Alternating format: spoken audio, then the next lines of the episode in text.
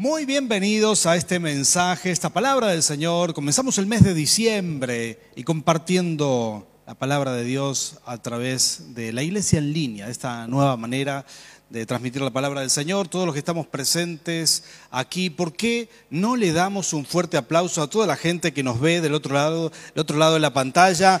Eso es para ustedes, que el Señor les bendiga ahí presentes, que puedan ser parte de esta reunión. Muy bien, y hoy queremos compartir un mensaje, una nueva serie de mensajes. Comienza el mes de diciembre, si uno va a los negocios a comprar, hay música navideña ya, hay otro clima, otro ambiente, y mm, por ahí esto es un clima casi surrealista que se genera, y la verdad es que hay un ambiente muy agradable. Y nosotros queremos señalar como siempre que Navidad es Jesús. ¿Cuántos dicen amén a eso? Esto es muy importante. Así vamos a hacer una serie que se llama Un anuncio importante todo este mes de diciembre y hoy específicamente este mensaje se va a llamar favorecidos. ¿Sabías que la iglesia del Señor, es decir, vos y yo, somos favorecidos por Dios? ¿Cuántos sabían esto? Tenemos, escucha esto, el favor de Dios sobre nuestras vidas. Alguno dirá, pastor, ¿qué es el favor de Dios? Bueno, déjame que te lo explique de esta manera. Cuando tenía a mis hijos, todos, pasaron por una etapa eh, muy interesante, cuando, cuando eran bebés. Bebés ya crecido varios meses, antes que tuvieran un año. Vieron que ya empiezan a querer caminar, a querer tocar objetos. ¿Habrá algún padre que tiene su bebé en esa, en esa etapa por ahí? Sí, que está inquieto, que ya quiere este, mm, conocer el mundo. Y cuando estaba en esa etapa, a mí me gustaba hacer algo con mis hijos. Tuve cuatro hijos en esa etapa, ¿sí? Y mm, ahora ya están grandes, ¿sí? Pero en ese momento recuerdo que yo los, los, los cargaba y me acercaba hasta el interruptor de, de la luz, ¿sí? la, la, la llavecita de luz. Y ellos ya vieron una y otra vez, y te, te, van filmando todo en HD, los niños están viendo y, grabando todo lo que haces. Entonces ya veían que yo apretaba el botón y ¿qué hacían ellos? Querían tocar el botón de la luz. Seguramente tuviste alguna experiencia de esa con tus hijos también. ¿sí? Entonces yo lo recuerdo acercarlos chiquititos, como si fuera ayer recuerdo, y que el dedo de ellos no tenía la suficiente fuerza para apretar la perilla. Entonces hacían fuerza, hacían fuerza y, no podían apretar la perilla. Y, claro, hacían fuerza y se frustraban y ahí se empezaban a enojar, a zapatear, ¿viste? Y yo decía, Dios mío, ¿a quién salió este niño? Tan ansioso, no voy a decir, ¿verdad? Pero decía dentro mío, ¿qué, qué, qué es lo que pasa? Este, ¿por qué está zapateando? Entonces, ¿qué hacía yo? Ponía mi dedo sobre el dedo de él y juntos tocábamos la luz y se encendía y así entraba en calma, por un momento al menos. ¿Y qué es el favor de Dios? Es cuando nosotros no tenemos la fuerza todavía, cuando nuestro Padre Celestial pone sus manos sobre las tuyas porque todavía no tenés quizás la fuerza para conquistar esas cosas que debes conquistar. Quizás no tenés la fuerza para emprender, no tenés la fuerza para alcanzar ciertos objetivos, pero ahí está Dios poniendo sus manos sobre las tuyas, ayudándote, haciendo que todo tu esfuerzo rinda mucho más, porque tenés algo que se llama favor de Dios. Alguien diga conmigo, tengo el favor del cielo, porque esto es el favor de Dios. Cuando Dios está contigo para bendecirte, Él pone sus manos sobre las tuyas y hace que tu trabajo rinda más, hace que tus estudios salgan mejor cuando los pones en las manos del Señor, hace, hace que esas cosas difíciles se conviertan en fáciles, que otras personas digan, ¿cómo lograste esto? Y vos sabés dentro tuyo que no estás solo, que las manos del Rey de Reyes están sobre tu vida. ¿Cuántos dicen amén? Esto es el favor de Dios y esto es lo que proclamamos, esto es lo que creemos. El favor de Dios está sobre su iglesia.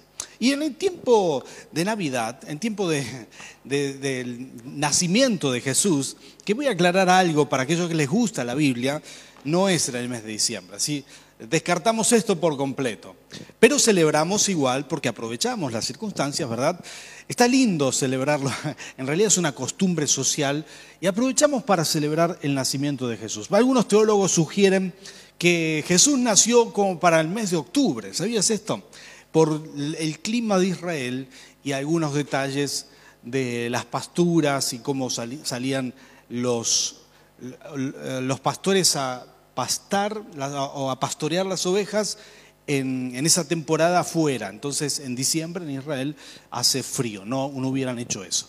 Y, hay muchos estudios acerca de esto, se entiende que no es el tiempo de, del nacimiento de Jesús, ¿sí? ¿Te decepcioné un poquito? Ahí viene otra peor todavía. Papá Noel no existe. Pero sabes qué? Aprovechamos esto para enseñar la palabra del Señor. Y creemos, bueno, en el tiempo del nacimiento del Señor, maravillosos textos bíblicos que son muy agradables de leer en esta temporada, eh, sucede algo en Nazaret, que esto es, esto es en el norte del, del, reino de Israel, de lo que era el reino de Israel, sucede algo en ese pueblito, en Nazaret. Ahí vivía una joven, María, una joven llena de fe, una mujer de Dios.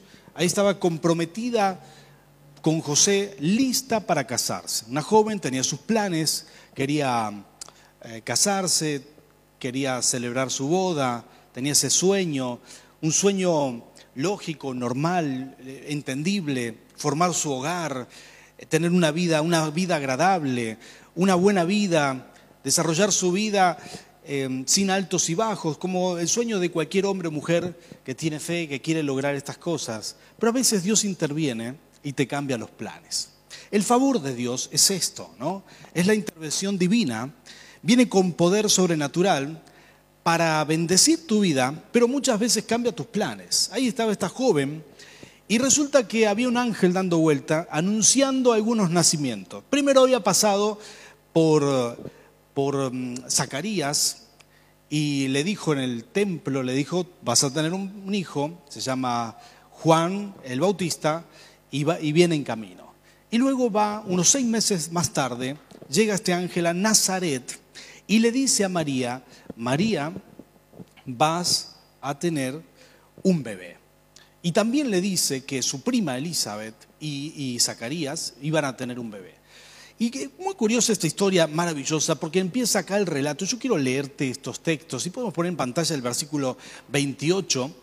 Y dice esto, el ángel se acercó a ella y le dice, saludo, tú que has recibido el favor de Dios. Diga conmigo, favor de Dios.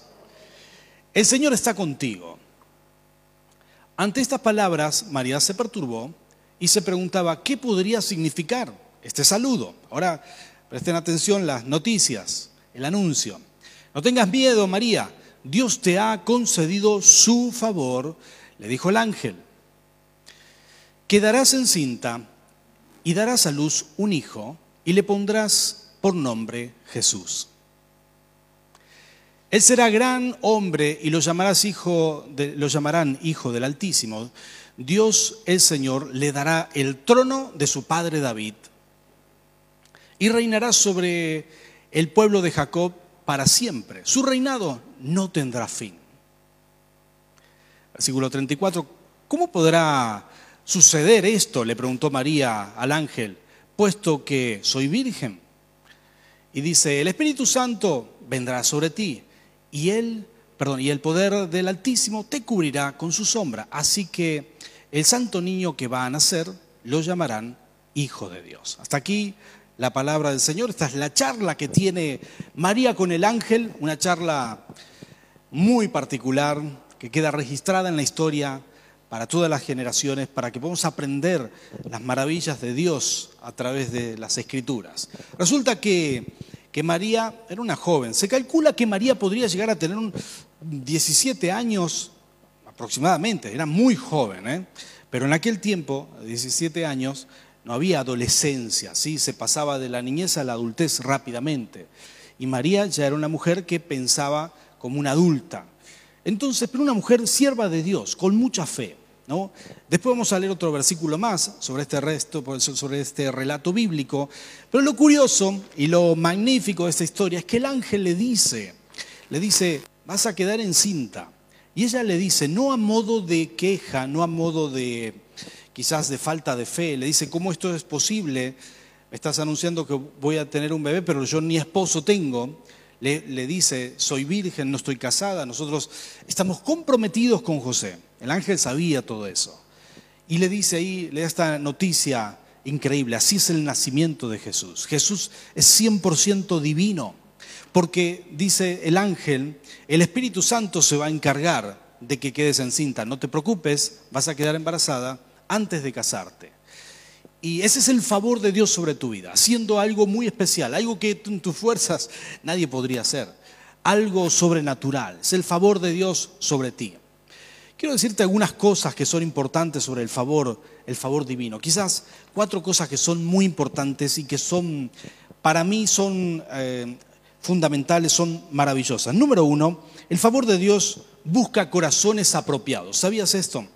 El favor de Dios busca a la gente apropiada, busca corazones apropiados. Esto dice Proverbios, si podemos poner en pantalla. Me encanta este texto de la Biblia, estas escrituras, porque dice ahí Proverbios capítulo 3, versículo 3 al 4, lo voy a leer aquí, dice, em, que nunca te abandonen el amor y la verdad, llévalos siempre alrededor de tu cuello y escríbelos en el libro de tu corazón. Contarás con el favor de Dios, diga conmigo, favor de Dios, y tendrás buena fama entre la gente. El favor de Dios es esto, Dios está viendo a las personas, Dios está viendo el corazón de la gente y Él dice, esta persona tiene buen corazón, por eso dice el proverbio, está aconsejando, Salomón está aconsejando a sus hijos, diciéndole, esto les conviene, siempre tengan un buen corazón. Me encanta cómo lo expresa, él dice, lo expresa poéticamente, que nunca te abandonen el amor y la verdad, llévalo siempre alrededor de tu cuello, como si fuera una bufanda, algo que puedas, un, manto que podías enrollarte, un manto de aquel tiempo, ¿verdad? Eh, y, y dice, esto es lo que va a hacer que Dios te vea distinto, la bondad y la verdad.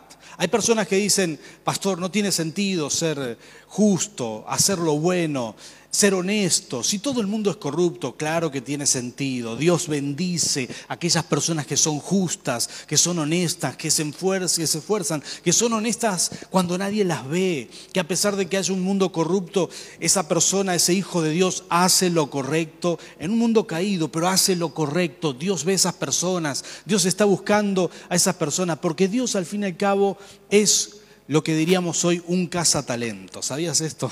Busca ese tipo de personas. Recuerdo hace unos años atrás, un joven vino a nuestra iglesia. Estaba frustrado porque era buen futbolista y quería entrar a jugar en primera división en el Club San Martín, hace varios años atrás ya de esto. Y recién estábamos comenzando con el ministerio aquí. Y recuerdo que él me contó su historia, vino muy frustrado porque su rodilla eh, tuvo un accidente y no pudo calificar. Entonces entonces em, se frustró su carrera futbolística, hizo otras cosas, pero aquí conoció al Señor. Conoció al Señor, cambió su vida, empezó a servirle al Señor. Hoy es uno de nuestros pastores. Me refiero al pastor Lucas Artesis, casi futbolista profesional. Sin embargo, él pensaba que, que, que un cazatalento lo iba a llevar a un club pero había otro cazatalentos mucho más grande, que vio algo que muy pocas personas tienen, el corazón apropiado para servir al Rey de Reyes. ¿Cuántos dicen amén a eso? Y a veces esto es lo que busca el Señor, busca la gente apropiada, busca el corazón noble, honesto, sincero. Porque esa es la gente que va a recibir el favor divino. ¿Estás buscando el favor de Dios? ¿Quieres activar el favor de Dios? No te olvides de esto. Dios busca Dios busca esos corazones, Dios busca a la gente honesta. Por esa razón, el ángel vio a María y dijo, esta es la mujer correcta, una mujer honesta, una mujer de buen corazón. En segundo lugar, el favor de Dios tiene propósito. En Génesis la historia de José, Génesis 39, cuenta que el favor de Dios estaba con José. Se iba a la cárcel o, lo llevaban como esclavo a la casa de Potifar, el favor de Dios estaba con José y él prosperaba. Lo llevaban a la cárcel y él prosperaba. El favor de Dios nunca lo abandonaba. ¿Sabes qué? A veces, a veces las circunstancias te cambian de planes, ¿no? Uno tiene ciertos planes, pero, pero bueno, la vida te puede cambiar de planes. El caso de José es este. Dios cambió sus planes, pero nunca, nunca abandonó su propósito. a veces parece que nos alejamos más del propósito. Yo me imagino, quizás María tenía sus planes, tenía, había pensado qué iba a lograr, cuáles eran las, metas para su vida, y por ahí un anuncio como este te cambia de planes. Pero este es el favor de Dios, así funciona. El favor de Dios generalmente es poder sobrenatural que te acerca mucho más a tus metas. No es que te está alejando. A veces uno siente, tiene la sensación de que te está alejando, pero en realidad te está acercando al propósito divino. Así es el favor de Dios. Hay cosas que te suceden y vos decís, ¿por qué me pasa esto a mí? Quizás lo dijo José en algún momento, ¿por qué me pasa esto a mí en Egipto? Y, dijo, ¿por qué soy vendido como esclavo? ¿Por qué estoy en la cárcel? ¿Por qué? ¿Por qué? ¿Por qué? Pero a veces hay que preguntar, ¿para qué? Porque los planes de Dios tienen propósito, porque a veces suceden las cosas con un propósito definido. Dios permite algunas cosas en tu vida porque tiene planes buenos, tiene, tiene planes para sacarte adelante, tiene planes para que su favor sean como esas manos gigantes del Señor apoyando las tuyas para que las cosas salgan bien, aun cuando menos lo pensás. Dios va a sacarte adelante. ¿Cuántos dicen amén? En tercer lugar, el propósito de Dios. El propósito de Dios, perdón, el favor de Dios te mete en nuevos problemas. ¿Cuántos dicen amén a esto? Ah, esto sí que es difícil. Pero el propósito de Dios, eh, perdón, el favor de Dios te suele meter en problemas muy a menudo. Me imagino a María tratando de explicarle a su familia, ¿no? Que iban a suspender la boda porque José la estaba dejando en secreto, ¿sí? Pensando en qué iba a decirle al resto de la gente, que cuando la vea encinta le va a decir, María, ¿qué pasó? Fue un ángel, no era fácil de explicar, ¿verdad? Fue el Espíritu Santo. ¿Cómo iba a explicar esas cosas?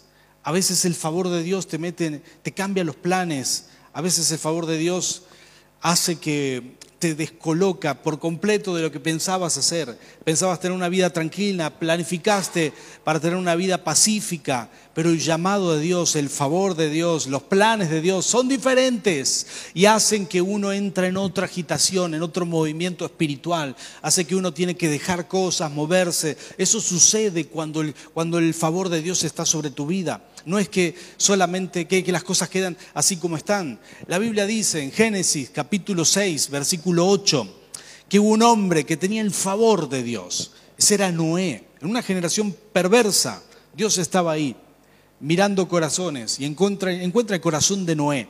Un hombre justo, un hombre bueno. Él contaba con el favor, el favor del Señor.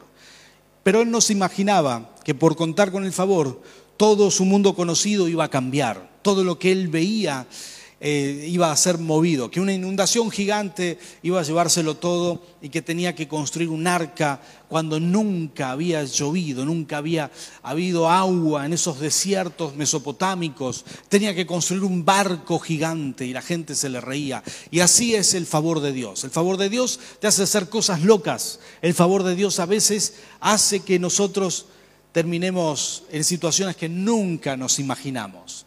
El favor de Dios te saca de tu zona de confort. Cuando vos querés abrazar más el reino de Dios, el favor de Dios te saca de la zona de confort y te mueve a otro lugar. Hay muchos cristianos que viven su vida buscando el confort y no está mal, pero si buscas el favor de Dios, en un momento esto va a tener una tensión. Y si buscas servir al Señor, el favor de Dios te va, va a venir sobre tu vida. Pero eso te va a meter en una agitación, vas a salir del confort, vas a tener que modificar tu agenda, como hacen muchos de nuestros líderes maravillosos en nuestra iglesia que modifican su agenda porque hay necesidad y quizás tenían una vida tranquila, pensada para vivir relajados, llegar a casa todas las tardes y dedicarse al jardín, a regar el pasto, a tomar unos mates, pero muchos de nuestros líderes aquí salen corriendo a una casa de bendición. ¿Habrá alguien de esos acá? Amén, aleluya. Salen corriendo a servir al Señor, a hacer cosas que no pensaban hacer. Pero esto, esto, esto hace el favor de Dios, te hace, te mete en una nueva, eh, en un nuevo desafío. Y uno tiene que responder a eso. Y esto le había pasado a María. Ella tenía que responder a ese nuevo desafío. El favor de Dios había cambiado todo en su vida. Este, así comienza la historia del Salvador. el Espíritu Santo, el Espíritu Santo viniendo sobre su madre, sobre María, que tuvo que enfrentar. Pero dice la palabra del Señor que Dios le habla en sueños a José. Y en sueños él recibe y entiende que no tenía que dejar a María.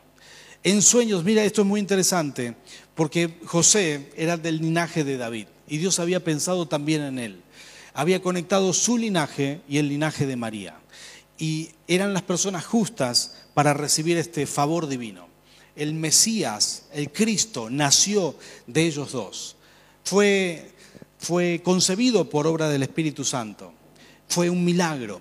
La vida de Jesús fue un milagro. Y fue 100% Dios, aunque nació de carne y sangre, pero fue 100% Dios, humano y Dios a la vez. Él nació en ese contexto, así nació Jesús.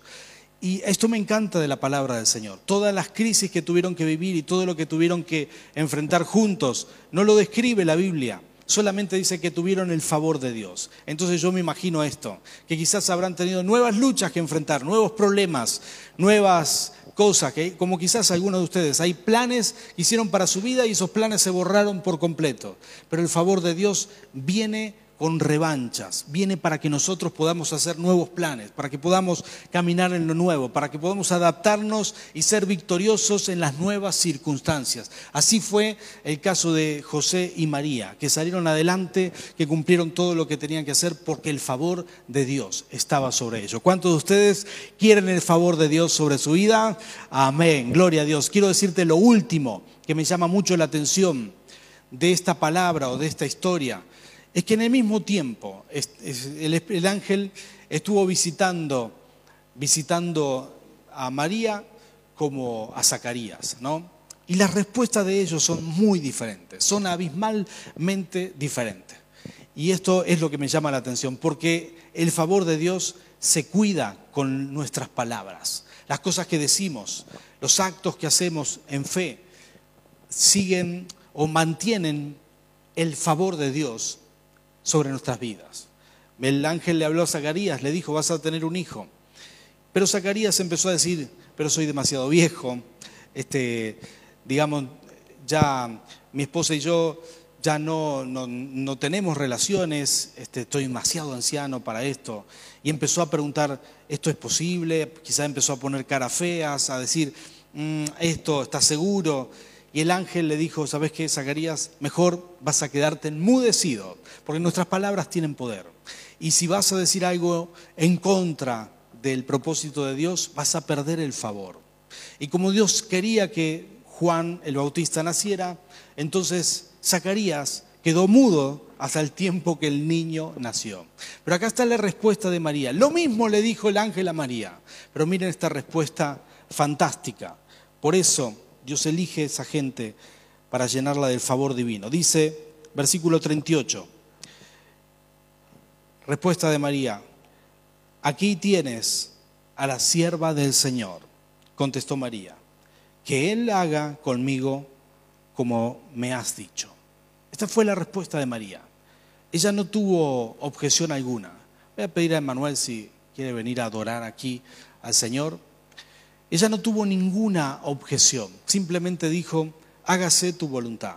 Sabía que toda su vida iba a cambiar, sabía que iba a entrar eh, en una zona de dificultad, que iba a salir completamente de su zona de confort, pero había una entrega total. Y cuando uno quiere mantener cuando uno quiere mantener el favor de Dios sobre su vida, es importante es importante las respuestas en fe. Decirle, Señor, gracias por tu favor. Aquí estoy listo para otra nueva victoria. Nunca hables derrota, nunca niegues el poder de Dios, nunca digas cosas que vayan en contra de tu fe, sino que puedas mantenerte en fe aún en los desafíos más grandes. ¿Cuántos dicen amén a eso? A veces nos toca vivir circunstancias difíciles. Yo creo que todos en esta pandemia hemos vivido tiempos angustiantes, tiempos difíciles, pero el Señor nos ha sacado adelante, nos ha mantenido en pie y hasta aquí el Señor nos ha ayudado. Pero si buscamos el favor de Dios, y esto está derramado sobre su iglesia, hay favor de Dios sobre tu vida, pero si queremos ese favor de Dios, hay un momento que tendremos que luchar con esta tensión. No podemos pedir una vida tranquila, quieta, apacible y el favor de Dios a la vez. Porque el favor de Dios generalmente te mete en nuevas dificultades, te mete en nuevos desafíos, te mete en problemas agradables que vas a superar con el favor de Dios. Quizás te mete en, esa transición para ser el líder que Dios espera que seas, para ser el siervo, la sierva de Dios, para ser el gerente de tu empresa, para alcanzar ese puesto político, no lo sé, pero el lugar donde Dios tiene preparado que le sirvas. Entonces, a veces la vida apacible no combina bien con el favor de Dios. El favor de Dios son las manos del Rey de Reyes apoyando tu trabajo. Pero como iglesia, todos tenemos un ministerio que ejercer, todos tenemos un llamado. El favor de Dios es esto, es el poder de Dios sobre nuestras vidas para ayudarnos, para bendecirnos. Pero sabes que es importante que uno le diga, Señor, me rindo a ti, a pesar, a veces a pesar de, nuestra, de nuestros propios intereses, a pesar de que nos gustaría quizás una vida más tranquila, más pacífica, más, no sé, más llevadera. Pero a veces el Señor te dice, tendrás que hacer otras cosas. Estoy esperando de ti un poco más de acción. Quizás tenés una vida demasiado tranquila y el Señor está a punto de modificarla. Te bendigo con el favor de Dios para que el Señor te sacuda con todo, que haya propósito divino sobre tu vida, ministerio, bendiciones, propósito y que puedas crecer en el reino, que haya mucho más. Porque yo sé que quizás María tenía una vida planificada, pero el favor de Dios vino sobre su vida y todo cambió. Quizás no fue fácil, pero le tocó una de las maravillas más grandes que puede haber para una mujer, ser la madre del Salvador. No es poca cosa. Y yo creo que ese, ese privilegio solamente lo tienen aquellos que se animan a decir, Señor, hágase conmigo lo que, lo que tú has dicho, lo que tú quieras que se haga. ¿Cuántos se animan a hacer esa oración? Ponte de pie, por favor, vamos a orar. Padre Santo, Señor, aquí estamos delante de ti, Jesús. Gracias, Señor, por, esta, por este día. Pedimos, Espíritu Santo, Señor, tu bendición hoy, Rey de Reyes, Señor de Señores, porque sabemos perfectamente que esta vida es pasajera y que el cielo es el lugar de paz, de descanso. Y mientras estamos aquí, queremos servirte, queremos dar más, queremos hacerlo mejor. Activa tu favor sobre, sobre tu pueblo, sobre tus hijos. Tu favor, Señor, tu bendición. Rey de Reyes, bendice a tu pueblo, Señor. En el nombre de Jesús, te pedimos, Espíritu Santo, bendice a tus hijos, Rey, en tu nombre. Señor, activa tu favor Señor, sobre nuestras vidas. Que todo lo que hagamos, tus manos estén sobre las nuestras, ejerciendo ese poder, trayendo los recursos del cielo.